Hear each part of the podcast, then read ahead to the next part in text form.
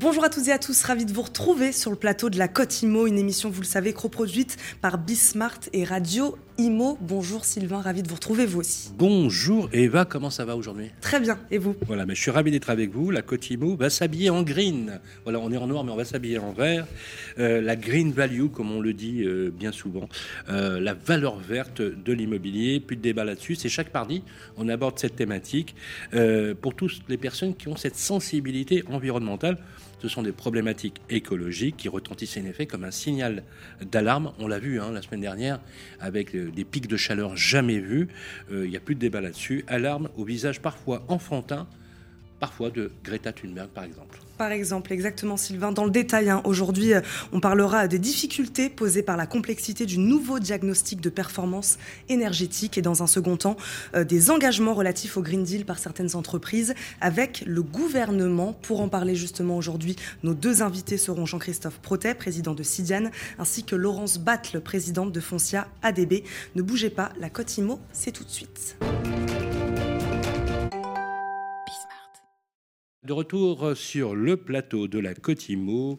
Euh, merci d'être avec nous pour ce lundi, ce mardi, pardon, green. Voilà, on va parler green, diagnostic de performance énergétique. Je ne sais pas si vous avez, ma chère Eva, eu l'occasion d'en faire un. C'est juste une grande galère parfois. Euh, un mot assez récent. Rappelons que ce qu'on appelle le DPE a été mis en service en 2006. Et oui, créateur d'un nouveau métier, celui de diagnostiqueur immobilier. Comment la profession s'adapte au paradigme imposé par des changements induits par la loi climat et résilience qui a été adoptée le 21 août 2021. Sur le pan de cet audit, la maîtrise des dépenses d'énergie, la lutte contre le changement climatique. On va examiner ce qu'est le DPE, la réponse avec notre invité Jean-Christophe Protet. Bonjour. Bonjour. Vous êtes le président euh, de Sidian, le syndicat interprofessionnel du diagnostic immobilier. Merci d'avoir accepté euh, cette invitation. C'est une profession qui s'est organisée, on l'a vu. Hein. Euh, vous vous êtes vous avez beaucoup évolué sur ces dernières années grâce à ces, lois qui vous forcent dans une certaine mesure, parfois vous contraignent d'ailleurs à euh, vous adapter. Rappelez-nous, s'il vous plaît, avec le calendrier dans lequel nous sommes entrés, qui n'a échappé à personne, quelles sont les nouveautés qui font que ce nouveau DPE, diagnostic euh, de performance énergétique, est plus contraignant pour les diagnostiqueurs que sa version antérieure, en sachant qu'il y a eu un petit couac, vous le savez, hein, 1er juillet, euh, voilà, tout de suite, Emmanuel Vargon retire le DPE en nous garantissant que euh, ceux qui l'ont, 80 000 DPE quand même concernés, euh, vous serez remboursés, pas de souci. 1er novembre, nouveau DPE. Voilà, qui intègre notamment les matériaux composés des immeubles avant 1975, si je me souviens bien. Bilan, cet nouveau DPE opposable, alors, euh, si on revient un peu à la genèse effectivement du DPE, c'est important. Donc le DPE, comme vous l'avez évoqué, euh, c'est euh, une des pièces maîtresses du volet habitat de la loi climat et résilience. Donc il est parti. Alors qu'est-ce qui a changé par rapport au DPE précédent? Donc le DPE précédent, vous l'avez rappelé, a été créé en 2006 et il avait une valeur informative. Euh, ce nouveau DPE, donc non seulement euh, les pratiques ont été unifiées, avant vous aviez une douzaine de DPE qui fonctionnaient sur des modèles différents, maintenant il y en a un et un seul, euh, donc c'est important, référence unifiée. Il est opposable, donc à savoir que le diagnostiqueur et le propriétaire engage sa responsabilité dans la production et dans la mise à disposition, dans la vente ou la location euh, pour le propriétaire de ce, diagnostic de performance énergétique. Ça veut dire que ce DPE a été doté d'un effet de recours juridique. Absolument. Et ça, c'est vraiment une arme. Hein. Ah bah c'est une arme, et c'est euh, alors c'est pas une contrainte. À la limite, ça, ça, revient à professionnaliser le métier du diagnostiqueur. Mais effectivement, un diagnostiqueur, un, un DPE euh, est fait de manière très professionnelle parce que ça engage la responsabilité du diagnostiqueur et derrière du propriétaire. Et de surcroît, ce nouveau DPE, il est contraignant. Euh, il est contraignant parce que, euh, alors, il y a quatre dates clés qui sont en fait le 1er janvier 2023 où les loyers des biens étiquettes F et G sont gelés. À la même date, les super passoires énergétiques, donc qui sont les plus les, étiquettes G les plus euh, pénalisées, vont être interdits à la location. Au 1er janvier 2025, les étiquettes G sont interdites à la location et au 1er janvier 2028, les étiquettes G, euh, les étiquettes F pardon, sont interdites à la location. Donc, ce qui fait que c'est quand même une contrainte et c'est 2034 pour euh, le D, je crois. Absolument, c'est 2034. On est sur des délais très courts et surtout extrêmement contraignants pour le propriétaire. Alors, on a chiffré le, on a chiffré le coût de la rénovation énergétique à un peu plus de 100 milliards d'euros. Alors les chiffres. Alors c'est le chantier du siècle. C'est le chantier du siècle. Euh, dans, ce pays, les Français n'arrivent pas à se loger, mais ça, je vous apprends rien. Il y a plus de 4 800 000 passoires énergétiques estimées d'après le ministère. La FNAIM dit qu'il y en a 12 millions. Enfin bon. Ouais. On ne sait déjà pas se loger puisqu'on n'arrive pas à trouver des biens à la location. Et on a une loi qui va retirer 5 millions d'appartements qui ne se sont pas rénovés, parce qu'il faut quand même dire que les propriétaires ont l'obligation de faire les travaux de refaire passer un diagnostic pour qualifier la lettre énergétique. Euh, est-ce que tout ça vous semble crédible? Alors, si vous raisonnez effectivement sur le volet social, parce que c'est vrai, ça, évoquez les chiffres. Alors, euh, nous, on est un peu plus modéré. Euh, on considère que c'est pas 4 millions 8, mais on est plutôt autour de 6 millions. Ah, d'accord. Donc, donc la FNAIM dit c'est 12, le ministère dit c'est 4 millions et nous, 8, et, vous, nous, et nous avéré par, par des études statistiques. C'est le jugement de Salomon. non, non, non, c'est simplement une étude statistique qu'on a menée sur les diagnostics qu'on a pu faire depuis le 1er septembre. Mais Jean-Christophe, il y a combien d'unités réellement concernées quoi? C'est un vrai sujet. Oui, non mais alors, nous, notre position, c'est qu'il y en a aujourd'hui 6 millions. 6 millions. en étiquette, millions 8. En étiquette F, F et G. Voilà. D'accord. C'est ce qui est quand même un million de, de, plus que ce qui était estimé par le, par le gouvernement. Alors, effectivement, d'un point de vue social, c'est extrêmement contraignant, mais vous l'évoquiez en introduction, on est quand même dans, un, dans une problématique euh, de réchauffement climatique qui est avérée. Donc, qu'est-ce qu'on fait effectivement? Est-ce que euh, on retire cette loi climat et résilience en se disant, bah, euh, le volet social va primer, ou est-ce que on la pousse mais bien évidemment en conciliant le volet social et cette loi. Et pour ça, c'est le financement. Moi, je ne vois qu'une seule solution pour avancer, c'est qu'effectivement, il y a des dispositifs de financement qui soient simples, abordables, efficaces et qui permettent de faire la rénovation énergétique. Et vous, vous faites des propositions dans ce sens-là, justement? Alors, sur le financement, ce n'est pas forcément notre métier. Nous, on fait des propositions sur le DPE en tant que tel déjà, parce qu'on mm. on en parlera peut-être très vite, mais euh, c'est vrai qu'il y a eu un démarrage très chaotique mm. euh, de ce DPE. Vous avez évoqué les séquences. Donc il y avait des choses à faire. Il y avait, tout de même. Il y avait beaucoup de choses à faire. Bah, c'est-à-dire qu'en fait, l'administration. La récolte de l'information. Voilà, l'administration a subi la pression du politique. Mm. C'est normal. Eh oui, elle est faite pour eh ça, l'administration. Et, le politique voulait effectivement pousser euh, la loi climat et résilience et les décrets en conséquence. Et ça a été sorti de manière catastrophique. Mm. Ça a été, et aujourd'hui, on a encore des scories. Alors, il y a, euh, vous avez vu dans la presse la semaine dernière, euh, euh, des articles de 60 millions de consommateurs qui disent c'est un cataclysme, c'est une catastrophe. Je dirais il faut un peu modérer les propos, ces propos-là. Ce qui est vrai aujourd'hui, un, c'est que après neuf mois, techniquement, le diagnostic de performance énergétique et lequel? Celui du 1er novembre ou celui de Non non, celui du 1er juillet? Bah, du 1er juillet transformé au 1er novembre. le, entre le 1er juillet et le 1er novembre, ça n'a pas été une réussite. Ça n'a pas été une réussite. Ça pas été une réussite. Hein, Mais aujourd'hui, on peut considérer le service qui était chargé au gouvernement euh, de s'en occuper, euh, bizarrement, il n'est plus là. Hein. C'est vrai. mais c'est des gens qui bougent beaucoup à l'administration. Donc. Et eh oui, oui, non mais. Et donc, donc, mais aujourd'hui, le DPE en tant que tel, on peut considérer qu'il est fiable. Et d'ailleurs, neuf mois après. Les euh, statistiques sont comment? euh, bah, Les statistiques. De... dire que les volumes de DPE, il n'y a pas eu de. Pas bah, les volumes de DPE, c'est ce que, c'est ce que j'ai évoqué tout à l'heure. On est au-dessus de ce qui était prévu. Oui, voilà. Euh, mais techniquement, le, techniquement le, on peut considérer que le diagnostic de performance énergétique aujourd'hui est à peu près fiable. Il y a eu d'ailleurs une validation définitive qui a été faite en mai, soit neuf mois après la sortie du DPE, ce qui est quand même pas forcément extrêmement professionnel. le problème, c'est que il y a un manque de fiabilité, non pas par l'outil, mais par les pratiques. Et en particulier, sur le point le plus important, c'est la saisie de l'information. Mmh. Puisqu'un DPE, en fait, vous rentrez de la donnée. Mmh. Qu'est-ce que vous avez comme type de chaudière? Qu'est-ce que vous avez comme type d'isolation? Qu'est-ce que vous avez comme, euh, euh, comme type de ventilation? Donc non pas la collecte, comme je le disais, mais la saisie. Alors c'est non, non, c'est la collecte. Vous avez raison. La collecte et la saisie. Non, non, c'est pas la. non, c'est la collecte. C'est la collecte de l'information. Alors la, la, collecte, en fait, elle est liée au fait que bah, le propriétaire n'a pas encore euh, intégré l'importance de son DPE. Ah Donc, il fournit au compte-goutte l'information. Alors, ce n'est pas une généralité, mais euh, c'est quand même avéré. Et de surcroît, le diagnostiqueur n'a pas encore compris lui aussi euh, l'importance, et donc il ne va pas réclamer à corps et à cri l'information. Ce qui fait que vous avez des trous dans la raquette. Et, par exemple, sur le type d'isolation, si vous dites plutôt que c'est une isolation, je dis n'importe quoi, qui fait 10 de laine de roche et c'est pas 10, c'est 20 de laine de verre, ou inversement, mm. vous avez des résultats qui sont extrêmement contrastés. Donc il faut d'abord, première étape, sensibiliser à la fois le diagnostiqueur et le propriétaire et fiabiliser la collecte, euh, la collecte de l'information. Et à partir de là, euh, on aura des DPE qui seront fiables mhm. et qui permettront euh, d'avoir une vision unifiée. Puisqu'aujourd'hui, on dit, oui, vous faites ça par trois diagnostiqueurs, il y a trois résultats différents. mais déjà, si on règle ce problème de collecte de l'information, si on fait, et nous on milite beaucoup pour ça, si on fait signer le propriétaire, ça l'engage encore plus en lui disant vous avez transmis l'information et vous signez. C'est pas, pas, le cas. C'est pas le cas aujourd'hui. C'est pas le cas. Donc on engage le propriétaire mm. beaucoup plus.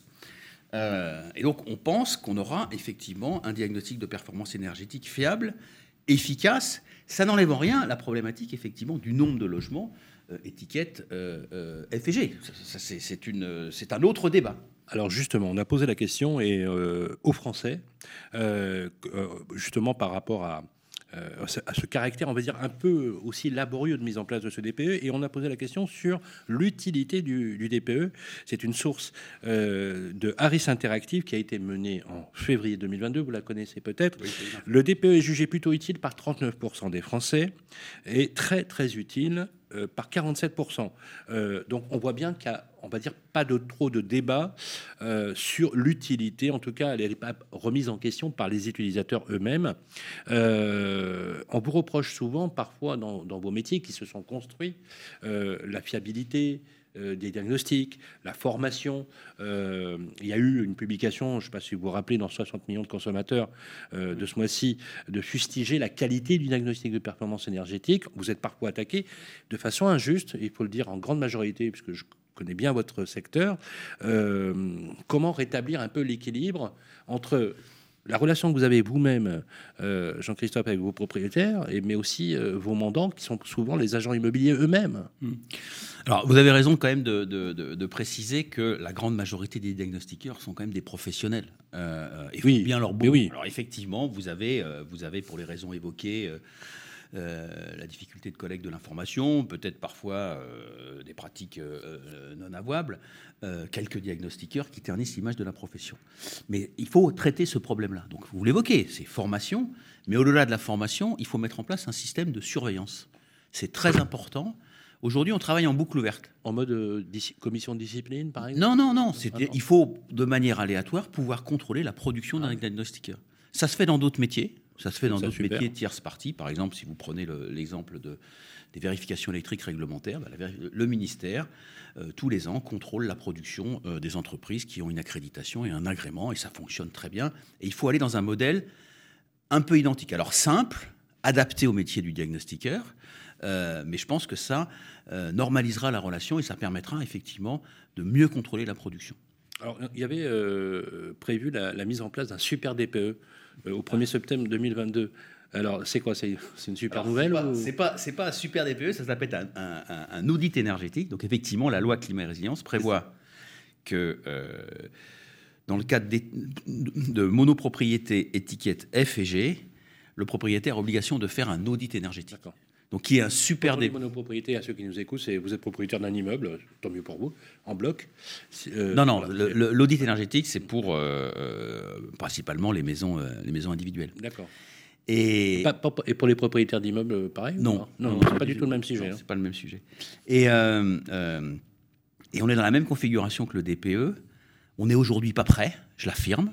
Euh, on a eu des discussions avec le ministère dans ce sens-là, en disant qu'on va reproduire le modèle du DPE. C'est écrit. Euh, néanmoins, euh, le gouvernement a confirmé la date de sortie de l'audit énergétique au 1er septembre. Et très clairement, ça sera le même fiasco que le DPE. Et nous espérons que la raison l'emportera et que le nouveau ministre, puisque, puisque l'ancienne ministre n'a pas fait long feu, euh, que le nouveau ministre, effectivement, prendra la décision sage de reporter les échéances de l'audit énergétique. C'est tout ce qu'on vous souhaite. On espère que le fiasco n'arrivera pas. Merci, beaucoup, d'avoir répondu à nos questions aujourd'hui, d'avoir clarifié hein, ce nouveau DPE avec nous euh, aujourd'hui sur ce plateau. Jean-Christophe Protège, je rappelle que vous êtes le président de Sidiane. Merci beaucoup de nous avoir accompagnés. Merci de votre Merci écoute. Sylvain, on se retrouve tout de suite évidemment pour la deuxième partie de la Cotimo. On vous l'avait promis, on parle Green Deal dans cette deuxième partie de la Cotimo sur le modèle du Green Deal européen. Les entreprises s'engagent pour passer elles aussi des Green Deal avec le gouvernement et plus spécifiquement avec le ministère de la Transition écologique auquel est rattaché, rappelons-le, le ministère du Logement. On aborde la question avec notre invité aujourd'hui, Laurence Batt, qui nous accompagne, présidente de Foncia Administration de Biens. Bonjour. Bonjour. Et bienvenue dans la Cotimo. Merci. Merci beaucoup euh, de nous accompagner aujourd'hui. Expliquez-nous une première question assez simple. Que prévoit ces Green Deal là? En quoi consiste-t-il? Oui, le, le, Green Deal pour, euh, pour Foncia, c'est un engagement important qui concrétise quelque part euh, tout ce que l'on a déjà initié en matière de, de rénovation énergétique et qu'il concrétise euh, avec le plan bâtiment durable. On a signé ce Green Deal le 24 mars, mars dernier pardon, avec Philippe Pelletier et en présence effectivement de Stéphanie Dupuis-Lyon du ministère de la Transition écologique.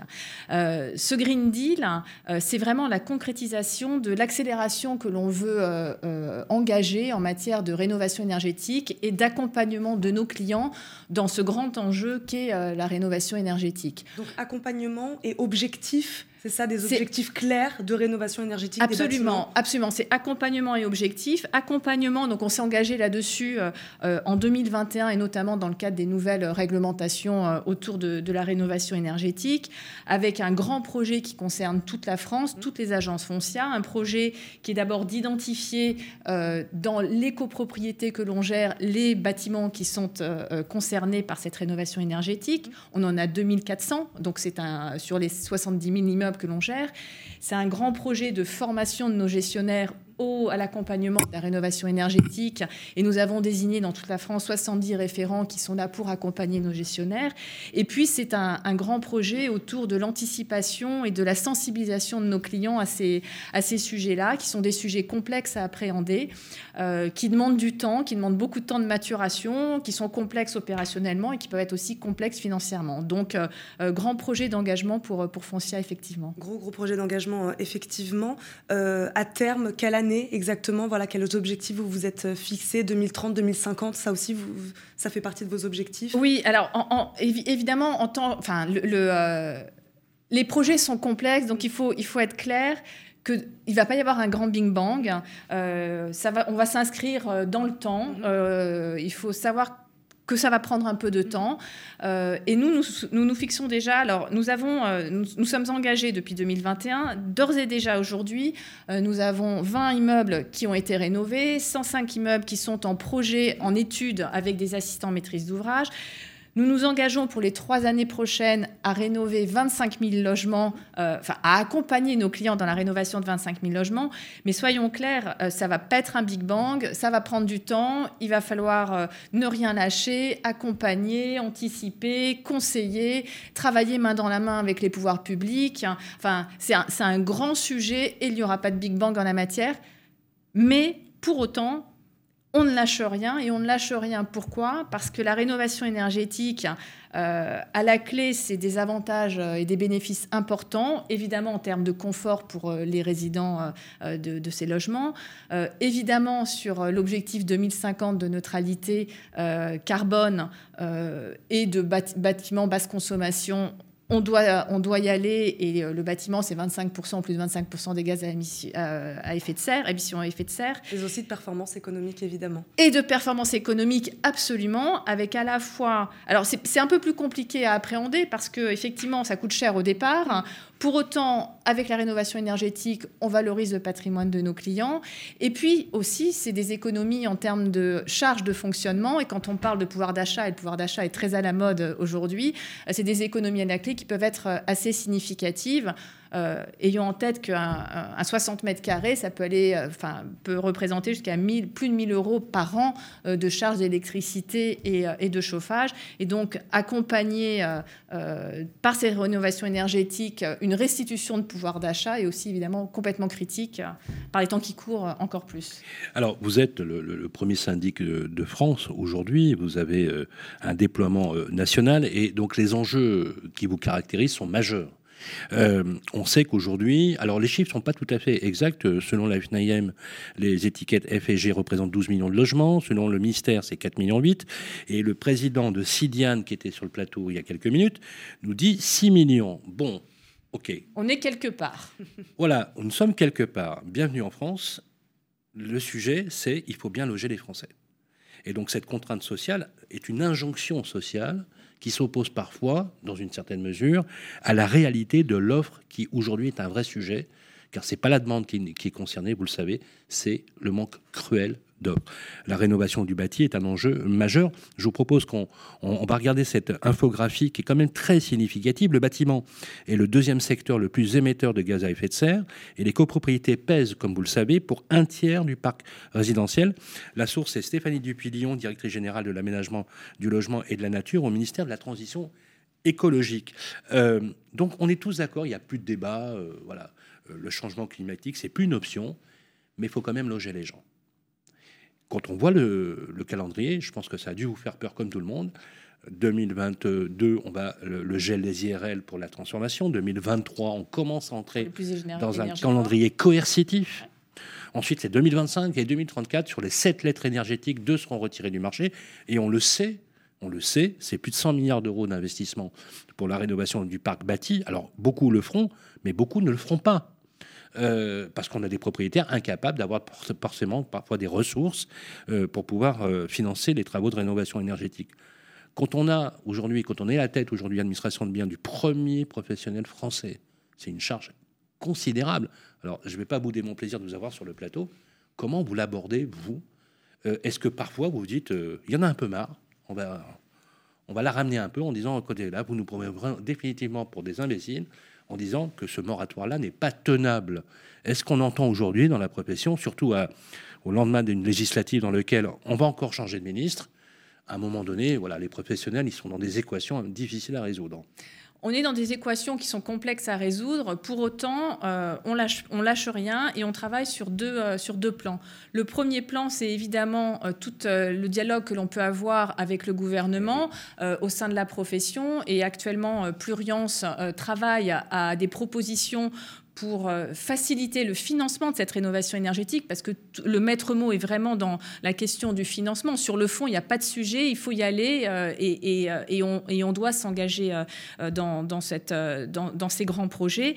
Et puis, le deuxième aspect, c'est de travailler avec l'ensemble de, nos copropriétaires, bailleurs ou, résidents, et les accompagner dans l'identification et l'appel du méandre des aides qui peuvent euh, qui peuvent exister. Euh, on a des aides évidemment au niveau étatique hein, euh, avec ma prime rénov. On a des aides au niveau européen avec le Fonds euh, européen de développement régional. On a des aides au niveau des collectivités locales. Euh, et Foncia, euh, qui, a cette force d'être à la fois au niveau national et très ancré dans les territoires, est aussi en prise avec toutes ces agglomérations, ces collectivités locales qui se sont lancées, en plus des aides nationales, dans des programmes très particuliers. À Rennes, c'est Ville de demain. À Angers, c'est Mieux pour moi.